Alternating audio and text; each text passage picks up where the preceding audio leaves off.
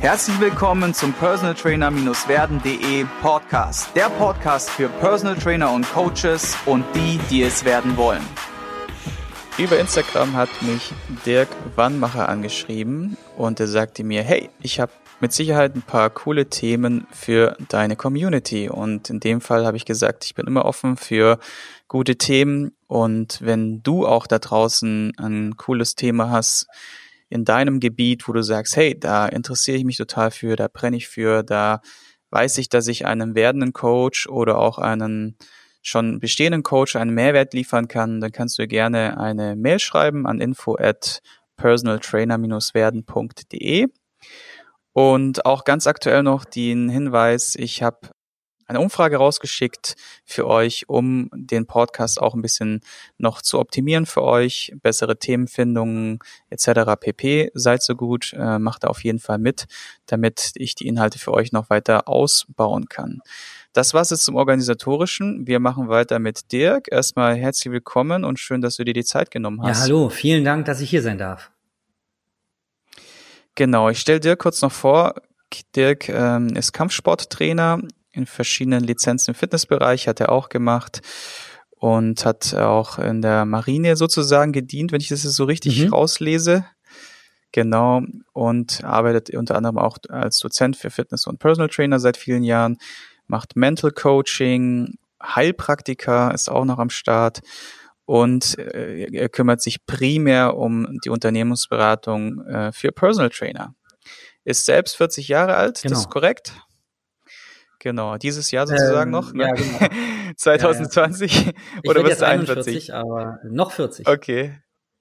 Okay, cool. Dann äh, haben wir noch ein bisschen Zeit. Genau. Und ja, und wir kümmern uns um zwei richtig tolle Themen. Nämlich einmal geht es darum, wie man seine Coaching ähm, ausbauen kann, also sprich ähm, Neukundengewinnung sozusagen und sein eigenes Produkt vermarkten kann. Okay. Und im zweiten Teil kümmern wir uns dann um das Thema Verkauf und Marketing, was ja von vielen Trainern in der Form ja auch unterschätzt wird, wie wichtig diese Komponente ist. Und da bin ich auch schon gespannt, was Dirk da für uns mitgebracht hat. Und wir steigen doch mal ganz easy ein und äh, frag dich dann einfach mal, sag mal, Dirk, wie, das ist ja eine sehr bunte Biografie auch, wie hat sich das alles für dich ergeben? Wie hast du den Einstieg in die Fitnessbranche gefunden? Vielleicht einfach mal so einen kurzen Sätzen, dass du uns mal einen Einblick gibst. Ja, sehr gerne. Also bei mir hat es mit zehn Jahren angefangen. Äh, die ersten Filme mit Jean-Claude Van Damme damals gesehen und wollte dann auch äh, Spagat können und habe mich beim Judo angemeldet und nach einem halben Jahr habe ich den Trainer gefragt, wann wir denn endlich die dritte lernen.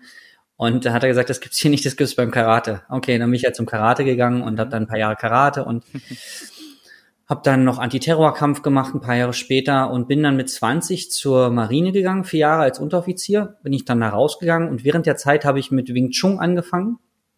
Das ist so ein chinesischer, ja, so ein Selbstverteidigungssystem.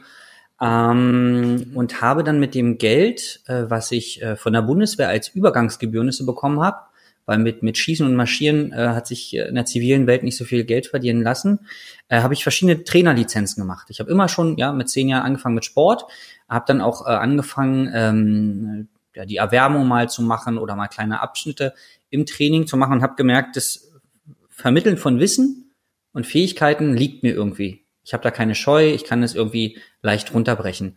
Habe dann in, neben dem Aufbau der Wing Chun Schule ähm, die Trainerlizenzen gemacht und im Fitnessstudio gearbeitet und habe mich dann ähm, damals bei der Homes Place Kette zum Personal Trainer ausbilden lassen. Habe dann nebenbei noch Mentalcoach-Ausbildungen gemacht. Und äh, genau, das war der Beginn meiner Karriere. Habe dann die Schule an meinen damaligen Partner übergeben und habe dann nur noch Personal Training und Coaching gemacht. Ähm, hatte mir also da eine Karriere in Berlin aufgebaut, bin nach München gezogen, habe da von null angefangen und musste irgendwann meine Festanstellung kündigen dort als Trainer, weil ich zu viele PT-Kunden hatte und bin dann nach ein paar Jahren wieder zurückgekommen nach Berlin. Die Heimat hat mich gerufen ähm, und habe hier wieder fast von null angefangen. Ich hatte ein gewisses Netzwerk, habe also ein, zwei Kunden, ein, zwei Kurse bekommen von Trainerkollegen und habe dann angefangen, ähm, als Dozent zu arbeiten für verschiedene nationale und internationale Unternehmen, habe halt Fitness-Personal Trainer ausgebildet von der B-Lizenz angefangen bis ganz stark Sales, Marketing, ähm, Neukundenakquise. Es waren mir die liebsten Themen, weil ich das selber gesehen habe bei mir, wie schwer mir bestimmte Dinge gefallen sind und halt viele Trainerkollegen erlebt habe, teilweise dann im höheren Alter auch mit Familie, wie sie von einem Kunden zum nächsten gerannt sind, nur um ähm, irgendwie das durchzukriegen, die Selbstständigkeit behalten zu dürfen. Äh, sie waren gefangen in ihren eigenen Strukturen, in ihrer eigenen Gedankenwelt. Und das hat mich dazu bewogen, dann ähm, immer mehr PT-Kunden abzugeben und mich auf meine Unternehmensberatung zu konzentrieren, weil ich ähm, anderen Trainern helfen möchte, schnell ihre eigenen Glaubenssätze zu erkennen, aufzulösen und sich ein Geschäft aufzubauen, von dem sie gut leben können und gleichzeitig ihre Kundenerfolge zu erhöhen. Weil wir haben festgestellt in der Zusammenarbeit mit den Trainern, dass bei einem bestimmten Stundenpreis ähm, die Kundenerfolge größer werden, weil der Kunde mehr investiert ist, also rein energetisch und halt auch finanziell und dadurch Dinge anders umsetzt, als wenn er halt 50 Euro die Stunde zahlt. Und wir haben festgestellt, es steht und fällt halt mit der Gedankenwelt des Trainers. Wir machen uns das recht einfach in unserer Beratung. Wir sagen immer, es liegt niemals am Kunden, sondern immer am Trainer. Das entspricht nicht ganz der Realität, allerdings macht es uns den Veränderungsprozess sehr leicht, weil wir nur den Trainer verändern müssen. Wir können den Kunden ja gar nicht beeinflussen. Genau, das war's. Mhm. Mhm.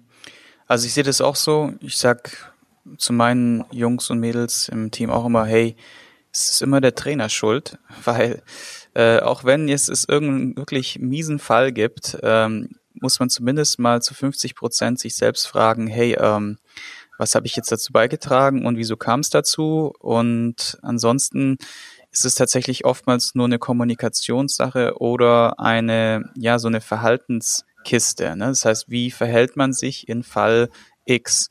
Und äh, daraus resultiert ja letztendlich eine Reaktion vom Gegenüber und am Ende kann die natürlich gut sein oder halt auch dementsprechend nicht so gut und man muss halt versuchen, dann diese Prozesse halt nach und nach zu optimieren.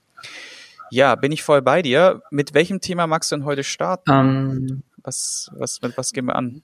Wenn du möchtest, Neukunden. Ja, genau. Dann lass uns doch mal in diesem Flow drin bleiben und ähm, ich sag einfach, äh, gebe das Wort an dich und erzähl uns mal ein bisschen was. Sehr gerne. Ähm, die Themen sind ja fast immer dieselben, die die Trainer haben. Ähm, wo bekomme ich neue Kunden her? Und äh, wenn sie dann voll sind, sagen sie ja, ich kann keine neuen Kunden mehr angehen, äh, ähm, keine neuen Kunden mehr annehmen, arbeite mich kaputt. Und für beides gibt es Lösungsstrategien. Ähm, Neukundenakquise ist das leichteste, was es auf der Welt gibt, ähm, denn unser Gehirn filtert ja sehr stark. Und ähm, das kommt ja aus der Urzeit, ne? musste schnell erkennen, besteht ja eine Gefahr oder nicht. Das heißt, wir haben äh, gescannt, unsere Umgebung nach dem Säbelzahntiger und dem Mammut. Also eins brachte Nahrung, das andere Gefahr und andere Sachen waren uns erstmal wurscht. Und äh, wir verstellen das, äh, die Wahrnehmung des Trainers so, dass er nur noch Neukunden sieht, überall. Weil sie sind überall. Jeder Mensch, das ist unser Glaubenssatz, jeder Mensch auf der Welt braucht einen Trainer. Sogar Trainer brauchen einen Trainer, weil die meisten Trainer machen das Training, das ihnen Spaß macht und wissen eigentlich, dass sie auch mal was anderes machen sollten, nur sie machen es nicht. Also jeder braucht einen Trainer. Und wenn ich mit diesem äh, Glaubenssatz durch die Welt gehe, ähm, dann nehme ich sehr viel mehr Kunden wahr. Ich höre Leuten anders bei Gesprächen zu. Ähm, wenn ich dann auch, das was ja viele Trainer sagen, sie machen diesen Job, um anderen zu helfen, ja. Und es geht gar nicht ums Geld verdienen, das höre ich jeden Tag ungefähr fünfmal. Ähm, dann sage ich, okay, ähm, gehst du dann auch zu den Menschen hin, die deine Hilfe brauchen? Und dann, nee, nee, äh, ich möchte ja keinem was verkaufen, ja, die sollen ja auf mich zukommen. Und das sind halt immer die Trainer, die broke sind, ähm, weil sie so negative Glaubenssätze haben. Also wir verstellen die Filter und du siehst überall Kunden. Also warum äh, vom Rewe-Shop nebenan? Der Rewe-Shop gehört irgendjemanden. Warum trainierst du nicht den Besitzer? So, ähm, der Mediamarkt, irgendwie, da gibt's einen Geschäftsführer. Warum trainierst du nicht den Besitzer? Der Fahrradladen um die Ecke, dir gehört jemand. Warum trainierst du nicht den Besitzer? Es sind überall Kunden. Ja, die Kunden, die du hast, mhm. ähm, hast du denen schon mal gesagt, dass du auch Firmenfitness machst? Das muss ja gar nicht BGM sein, sondern du kannst ja auch einen normalen Kurs anbieten. Ja, weil äh, so viele Trainer lassen sich gerade ja BGM hier und ich lasse mich zertifizieren und mache noch ein Jahr eine Ausbildung. Und das ist leider eine Krankheit von uns Trainern und auch Physiotherapeuten. Wir machen x Ausbildungen. Wir sind fachlich, sind wir Götter. Nur wir können es nicht an den Mann bringen. Und ähm, natürlich gibt es Mhm. ein Gesetz, dass die Firma Geld ausgeben muss für ihre Mitarbeiter. Nur jeder, der schon mal versucht hat, eine BGM-Maßnahme in einer Firma zu etablieren, hat mitbekommen, wie langsam die Mühlen mahlen können. Der eine würde gern, der HR, und der Chef sagt, nee, eigentlich, äh, es kontrolliert ja keiner, also machen wir es lieber nicht. Warum kannst du als Trainer nicht einfach hingehen und sagen, pass auf, ich komme zweimal die Woche vorbei, Einmal machen wir einen Laufkurs, die andere machen wir mal Mobility und das kostet euch pro Kurs 150 Euro brutto. So. Das könnt ihr vielleicht in die Steuer reinnehmen, müsst ihr mit eurem Steuerberater klären. Warum kann der Trainer nicht selbstbewusst zur Firma gehen? Weil die Trainer immer denken, nee, das zahlt keiner. Und dann entscheidet der Trainer immer für den Kunden. Und solche Trainer frage ich dann, Mhm. okay, wie viele Kunden, äh, wie viele, wie viele Firmen hast du denn schon kontaktiert? Wirklich mal live hingegangen? Eine? Zehn? 50? Es ist reine Mathematik. Wenn du eine bestimmte Anzahl von äh, Leuten ansprichst, wird eine bestimmte Anzahl von Menschen dein Kunde. Und viele Trainer sind halt in diesem Neukundenthema sehr schwach, weil sie bestimmte Dinge haben, ich will keinem was aufquatschen. Wir verkaufen Gesundheit, wir Mhm. verkaufen den Menschen nicht die fünfte Zahnbürste. Das heißt, eigentlich müssten wir Trainer den ganzen Tag mit einer geschwollenen Brust durch die Gegend laufen, ja, und zwar nicht wegen unserer dicken Brustmuskulatur, sondern einfach, weil wir etwas Gutes, was Nachhaltiges anbieten. Wir helfen den Menschen, gesünder zu werden. Und ähm, das ist, also damit ist Neukundenakquise schon abgeschlossen, ja. Ähm, du darfst dich nur selber als Trainer fragen, warum gehe ich nicht zum Rewe und frag den Kassierer, wer der Chef ist? Warum google ich das nicht? Und kontaktiere diesen Menschen auf eine Art und Weise, wie dieser Mensch kontaktiert werden möchte und nicht einfach, ja, haben Sie Interesse? Ach nee, dann melden Sie sich vielleicht. Wenn der Kunde, ja, wenn der Bock hätte, Sport zu machen, Mhm. wäre er im Gym. Was, äh, was Verkauf ja auch bedeutet, ist, dass wir dem Kunden helfen, eine Entscheidung zu treffen. Und manchmal müssen wir, alle die Kinder haben, wissen das, manchmal müssen wir einen kleinen Schubser geben und sagen, du, wir machen das, vertrau mir, ich mache das schon lange, ich weiß, was ist richtig, komm, los geht's. Das machen die Trainer nicht, weil sie Angst haben vor Ablehnung. Ja, und das ist äh, auch Genau. Urspr also es kommt auch aus der Urzeit, ne? Wir sind in Sippen umhergezogen, ja, vor, bevor es den Ackerbau gab. Und wenn du von deiner Sippe verstoßen wurdest, weil du irgendwas gemacht hast, was der Sippe nicht gepasst hat, dann bist du wahrscheinlich gestorben. So. Heutzutage denkt das Unterbewusstsein immer noch so. Das heißt, wenn du ein Nein bekommst, eine Ablehnung, denkt das Unterbewusstsein, du stirbst. So, jetzt kannst du äh, dir einreden, es passiert nicht, ja. Nur das Einreden funktioniert meistens nicht so gut. Was besser ist, ist, äh, das hat mir mein Coach, äh, also ich lasse mich ja auch beraten, betreuen. Der Coach hat mir gesagt, Dirk, Wandel durch Handeln. Das heißt, was du machst, ist, du handelst ganz viel, holst dir also ganz viele Neins ab und dann merkt dein Unterbewusstsein, ist total egal, ich lieb weiter. Dadurch wandelt sich die Einstellung. Also immer machen, machen, machen. Ich habe heute, ähm, also oder was ich manchmal mache, wenn ich so poste so relativ provokante Sachen und frage dann die Trainer, okay, hast du diese Woche schon zehn potenzielle Kunden kontaktiert? Weil wenn du in der, im Monat 40 kontaktierst, muss ein Neukunde rauskommen. Einer muss rauskommen. Mhm. Aber du machst es nicht, weil du sagst, oh nee, läuft irgendwie, muschi muschi. Ich frage meine Trainerkollegen auch immer, zahlst du deinen Eltern eine Rente? Überweist du deinen Eltern 500 oder 1000 Euro im Monat einfach, weil du es kannst? Weil die meisten Trainer sind totale Egoisten, jetzt mal vom Business her betrachtet. Die verdienen ihre 3, 4, 5.000 Euro, ähm, sitzen im Sommer in der Mittagspause, weil sie haben ja da keine Kunden, ja, weil mittags trainiert ja keiner, mit der Sonnenbrille irgendwo äh, und essen Eis. So, nur warum dann nicht den Eltern eine Rente zahlen? Das kannst du machen, wenn du mehr Geld verdienst, wenn du endlich mal richtig wie ein Unternehmer denkst und nicht nur so eine, so eine Art Ich-AG hast, ja, nur für dich selber bist. Und von Thema Altersvorsorge wollen wir in diesem Geschäftsmodell noch gar nicht reden. Was machen denn die Trainer?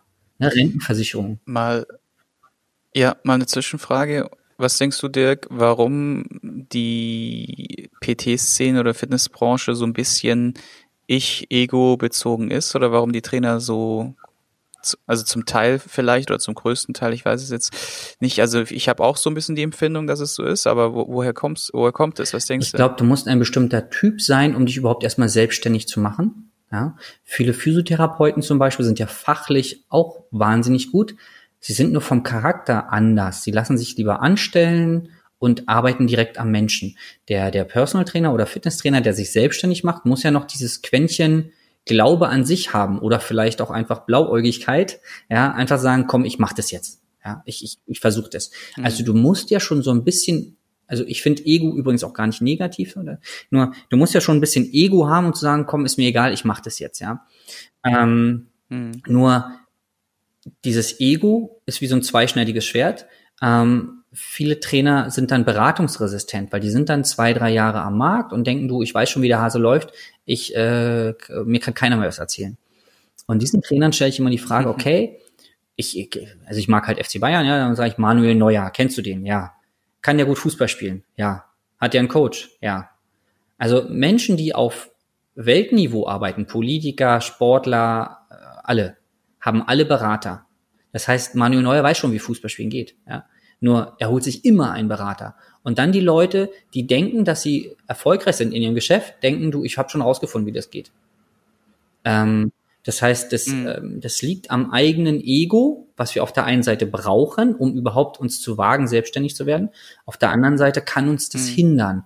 Und äh, bei manch einem kommt es sehr spät. Die sind dann 35, 40, Familie kommt. Sie sehen, okay, ich habe mir ein tolles, ich mag das, den Begriff Hamsterrad nicht, weil wenn du dir einen Kundenstamm von 15, 20 Kunden aufgebaut hast und da jeden Tag arbeitest, dann ist es ja eine tolle Tätigkeit, was sich viel Schweiß gekostet hat. Mhm. Und sie haben sich das aufgebaut und würden jetzt gerne den nächsten Schritt gehen und kommen nicht raus. Und dann kommt irgendwann die Einsicht, ne, wenn der Schmerz zu groß wird, ähm, jetzt muss ich eine Veränderung haben. Schöner wäre es ja, wenn das in der Trainerausbildung irgendwie mit integriert wäre und wenn die Trainer bereit wären, am Anfang so jemand zuzuhören. Allein die Stundenpreise, wenn man mal von 50 Euro, selbst wenn Kleinunternehmer also netto ist, was da übrig bleibt, das darf man gar keinem erzählen. Ne?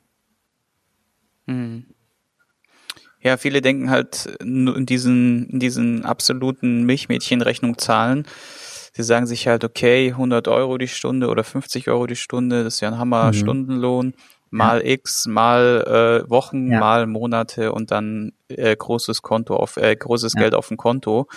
Und äh, so ist es dann halt nicht, weil ich habe es jetzt heute zum Beispiel wieder erlebt, zwei PTs heute Morgen oder zwei Coachings, zack, einfach abgesagt. Natürlich kannst du jetzt äh, ein krasser Typ sein, der halt in den AGBs drinstehen hat, äh, wenn du kurzfristig absagst, wird die Einheit bezahlt und es ist auch eine Empfehlung dahingehend, äh, die Leute auch so ein bisschen zu verpflichten. In meinem Fall ist es halt so, dass ich halt nur noch hier und da äh, die, ein paar Stammkunden bediene äh, fix, ja. Und bei denen ist es halt so auf freundschaftlicher Basis, dass ich halt sowas durchgehen mhm. lasse. Ne? Da kann man jetzt mhm. drüber diskutieren, ob das jetzt korrekt ist oder nicht, oder ich mach's halt so. Und nur Fakt ist, dann ist halt einfach mal zack äh, das mhm. Geld weg, ja, oder halt ähm, dir bricht ein Kunde komplett weg, weil er wegzieht oder weil er aus irgendeinen Gründen nicht mehr weitermacht, weil er einen größeren Job, Verantwortung, was auch immer bekommt und schwuppdiwupp hast du äh, krasse Einbußen und das muss ja auch alles kalkuliert werden. Krankheit, äh, Be Urlaub, Berufsreisen, ja. ne? Wenn du jetzt nicht mit dem klassischen Abo-Modell arbeitest, dann bist du da halt schon äh, mit krassen Schwankungen halt ja. unterwegs. Und das ist ja das auch, ja. was du meinst, ne? Genau, also so viele Dinge. Ich bin Gott sei Dank nie richtig krank geworden in meinem Leben. Nur ähm, dann wäre es ziemlich, äh, ziemlich übel. Ähm, wenn man dann äh, keinen Partner hat, äh, wo man sagt, gut, die Miete und die wichtigen Dinge sind abge, abgesichert, ähm, ja, dann sieht's für viele Trainer äh, schlimm aus. Und deswegen, also ich finde ja den, den Sommer, ähm, der war exemplarisch für viele Trainer, ähm, weil sie sich nie richtig Gedanken gemacht haben über ein schlimmstes Szenario. Das machen wir im, im Coaching, also auch um, wenn es nicht mit, mit Business zu tun hat. Was wäre denn das Schlimmste? Also allein um Ängste zu nehmen. Ne? Und dann malt man mit dem Kunden mal das schlimmste mhm. Szenario aus und das machen viele Trainer mhm. nicht. Die leben äh, auf der Sonnenseite und sagen, ach ja, wenn es passiert, ich habe da 2000 mhm. Euro auf dem Konto, mir kann eigentlich nichts passieren. Das ist ja so die Empfehlung. Du solltest ja zwei bis drei Monatsgehälter auf einem Extrakonto haben. Da rollen schon einige Trainer mit den Augen, wie soll man das denn machen? Ähm, die leasen sich lieber einen schönen A4 Cabrio. Also mal ganz nur schwarz-weiß gedacht, nur davon gibt's halt ganz viele, ne? Oder eine mhm. schöne große Wohnung und die neueste, die neueste, größte Polaruhr muss es ja immer sein. Und buchhalterisch oder, oder BWL-mäßig geht da kaum Trainer ran, weil ihnen die Not nicht richtig bewusst gemacht wird am Anfang. Ähm, und weil sie es nicht einsehen wollen. Wenn ich Anfang 20 bin und gut im, im Saft stehe und sage, jetzt verdiene ich damit auch noch Geld, ist natürlich leicht. Da bräuchte man wirklich jemanden, der einwirkt auf einen und sagt, du, lass mal einfach zum Beispiel, was wir unseren Kunden beibringen, ist ein Kontenmodell. Lass mal einfach ein Kontenmodell einrichten, das wird einmal eingerichtet und dann teilst du dein Geld einfach auf. Ganz stupide, ganz unemotional. Du machst es einfach wie ein Roboter. Dann kann dir nichts passieren. Mhm.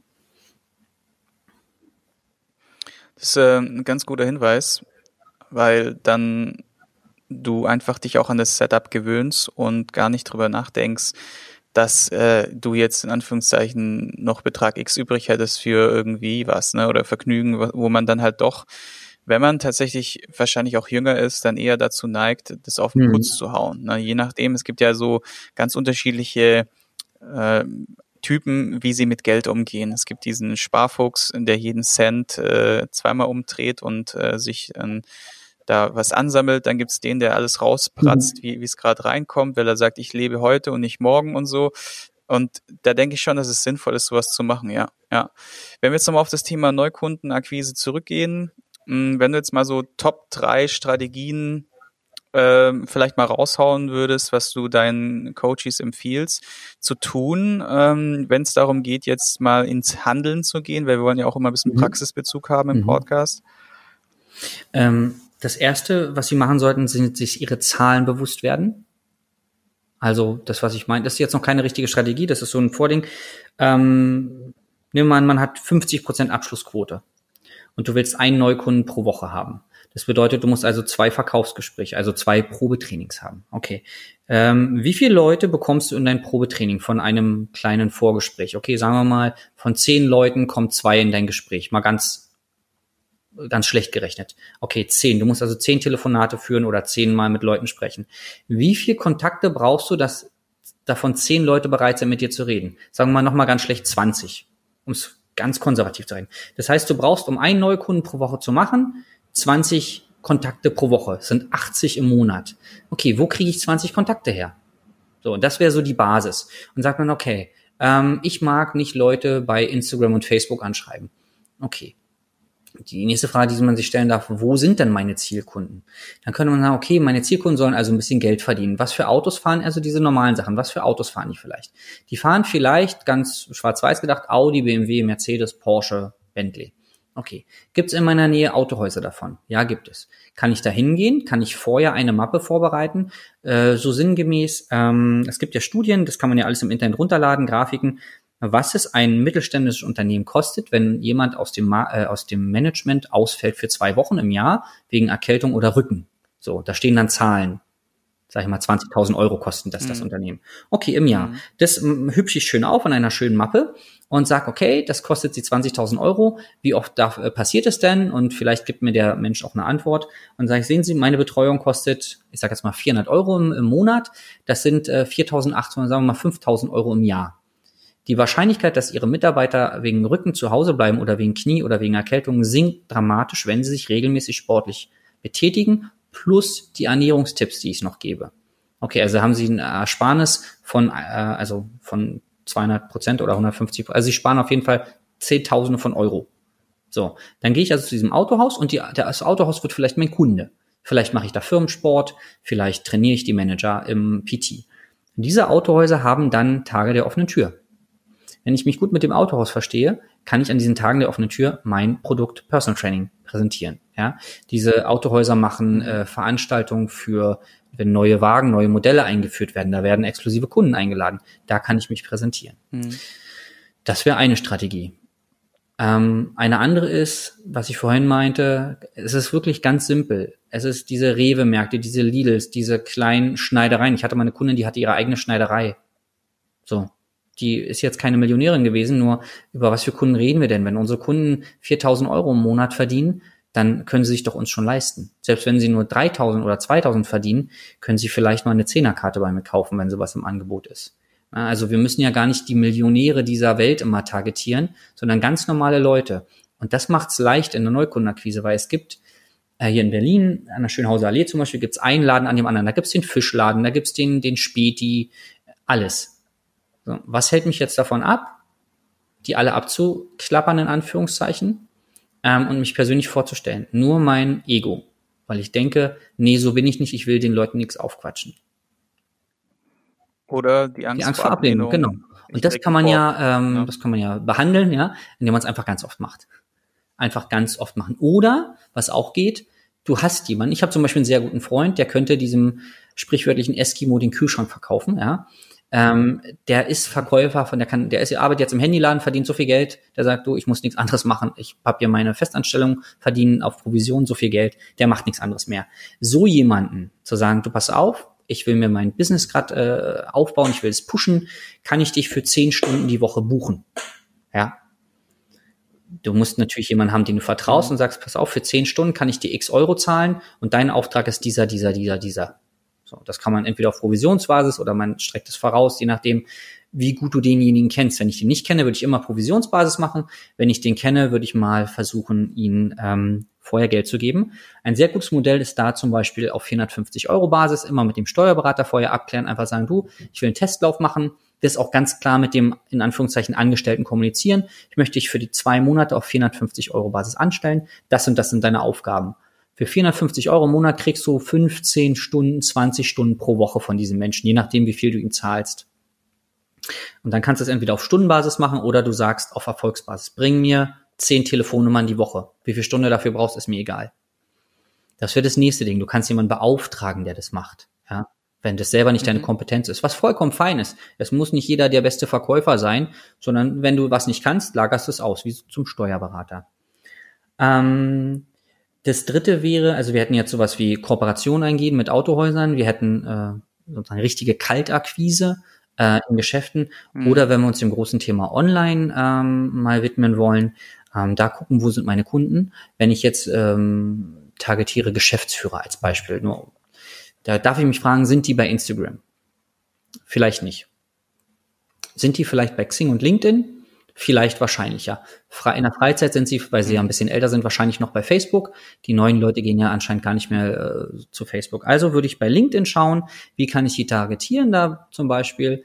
Ähm, und da kann man entweder macht man auf Schlagzahl, das war, was ja momentan viele machen, ähm, oder man sucht sich die Leute ganz genau raus. Du kannst eine eine so eine Strategie fahren, dass du den bei LinkedIn findest dann bei Facebook guckst, ob du was über, ihn findest und bei Instagram. Das heißt, du kannst ähm, wie so ein kleiner ähm, Privatdetektiv kannst Informationen über diesen Menschen sammeln und dann schaffst du vielleicht nur zehn Kontakte in der Stunde, die du so ein bisschen analysierst. Sagst, ach, da ist er im Urlaub. Mm, und dann diesen Menschen kontaktieren. Bei Xing und LinkedIn sind oft die Telefonnummern hinterlegt und äh, du hast sozusagen damit die Erlaubnis, wenn es ein B2B-Angebot ist, dort anzurufen. Na, also wenn du deiner Firma etwas vorschlägst. Bei B2C sieht das rechtlich ein bisschen anders aus. Ich würde da vorher immer einen Anwalt kontaktieren. Auf jeden Fall kannst du auf diese Art und Weise von überall auf der Welt deine Zielkunden äh, akquirieren. Wenn du das nicht möchtest, kannst du auch dafür, es gibt ähm, ja, Schema, wie man das machen kann. Dieses Schema kannst du einem 15-Jährigen in die Hand drücken und sagen, du, so habe ich damals das gemacht, du kriegst 50 Euro und deine Aufgabe ist, 100 Leute zu kontaktieren. Das waren damals meine Anfänge. Das war die Tochter von einem meiner besten Freunde. Die hat es mhm. gemacht, die war damals 24, aber von den Fähigkeiten her kann es ein 15-Jähriger machen. Du musst halt Vertrauen zu ihm haben, weil er kriegt Zugang zu deinem Account, er schreibt mhm. in deinem Namen mhm. oder er schreibt halt in seinem mhm. Namen, in deinem Auftrag. Das geht auch. Ähm, mhm. so kaufst du dir entweder Zeit ein oder Fähigkeiten. Weil beides musst du selbst mhm. nicht haben. Für die Trainer, die sagen, ich bin ausgebucht und ähm, ich äh, will aber trotzdem irgendwie noch ein zweites keine Produkt dafür brauche ich Kunden. Ja, dann, wenn du so viel Geld verdienst, dann bezahl doch jemand dafür. Mhm. Genau, das wären so drei ganz simple, ohne Hokuspokus, ohne Werbung schalten, ohne Flyer verteilen, sondern einfach greifbare Taktiken. Und dann muss jeder Trainer in sich reinfühlen, mache ich das wirklich? Weil die Kunden gibt es. Ja, ja, also bin ich voll bei dir und ich habe auch in jeglicher, jeglicher Fall, den du jetzt schon durchgesprochen hast, äh, auch schon Erfolge mhm. generiert. Also es ist tatsächlich umsetzbar und es waren auch zu meinen äh, Startzeiten. Ähm, natürlich, vielleicht muss man ergänzen, da gibt's wie gesagt auch mhm. unterschiedliche Typen. Wie du sagst, am Anfang ist es halt wichtig, wenn man merkt, man ist halt nicht der Typ, dann sollte man sich halt ja. helfen lassen. Ja, und zum Beispiel sich in dem Bereich auch ein bisschen weiterbilden, coachen lassen, etc. Und äh, in dem Fall war es tatsächlich so, dass ich da jetzt keine Hemmung hatte, sondern eher auch ein Muss dahinter war, weil ohne dieses, äh, ohne, ohne diese Kunden wäre ich halt einfach äh, mhm. draufgegangen auf gut Deutsch, hätte meinen Laden zumachen können, beziehungsweise meine Tätigkeit als Personal Trainer aus gar nicht starten. Da war schon ordentlich Zugzwang hinten dran und den muss man halt auch irgendwie verspüren, ne? weil viele sind halt, wie du sagst, in so einer Komfortzone und wollen da nicht unbedingt raus oder sehen nicht wirklich den Sinn dahinter oder wissen nicht wie. Und da haben wir jetzt auf jeden Fall mal ein paar tolle Ideen, Anregungen bekommen, die wir auf jeden Fall auch in die Praxis umsetzen können. Und äh, deswegen sage ich jetzt auf jeden Fall mal äh, danke für Folge eins und in Folge zwei dreht es sich darum, wie wir es schaffen, ähm, erfolgreich ein, ein Konzept an den Markt, auf den Markt zu bringen, ne? ein, ein eigenes Produkt vielleicht auch. Und natürlich auch die Frage, hm, was Dirk so selbst als größtes Learning in seiner Karriere hatte diese spannende Frage finde ich immer sehr, sehr interessant und ähm, bringt auch immer sehr coole Impulse, die man dann auch für sich nutzen kann, um diverse Sachen zu durchleuchten oder vielleicht auch äh, diesen Fehler in Anführungszeichen oder dieses Learning da nicht zu machen oder halt auch anders zu machen. Und von dem her, Leute, ihr wisst Bescheid, wenn ihr was gelernt habt, dann supportet diesen Podcast, indem ihr diese Folge in eure Insta-Story teilt, zum Beispiel, das reicht, da könnt ihr einfach auf diesen Teilen-Button gehen, dann äh, auf Instagram teilen, dann macht's Bing und dann einfach mich verlinken. Ich reshare das auch und ich ähm, supporte auch meine Zuhörer, indem ich sie in meiner Insta-Story vorstelle. Das heißt, wenn ihr da was raushaut, habt ihr auch den Vorteil, dass ihr ähm, euch noch ein bisschen publiker machen könnt, nicht nur bei Endkunden, sondern auch bei Trainerkollegen etc. Also da ist, soll es auch ein Win-Win sein. Und ansonsten gerne eine iTunes-Rezension oder auch mal ähm, ja gerne beim Dirk vorbeischauen. Seine Kontaktdaten stehen wie immer im Beschreibungstext in den Show Notes. Und ich sage danke für Folge 1, Dirk, und wir sehen uns dann gleich und alle anderen dann nächste Woche in Folge 2. Vielen Dank. Ich hoffe, du konntest ein paar wertvolle Impulse für dich mitnehmen. Wenn du diesen Podcast informativ findest, dann abonniere ihn doch einfach für weitere spannende Folgen. Und vergiss nie, die wichtigsten drei Buchstaben im Leben sind T-U-N.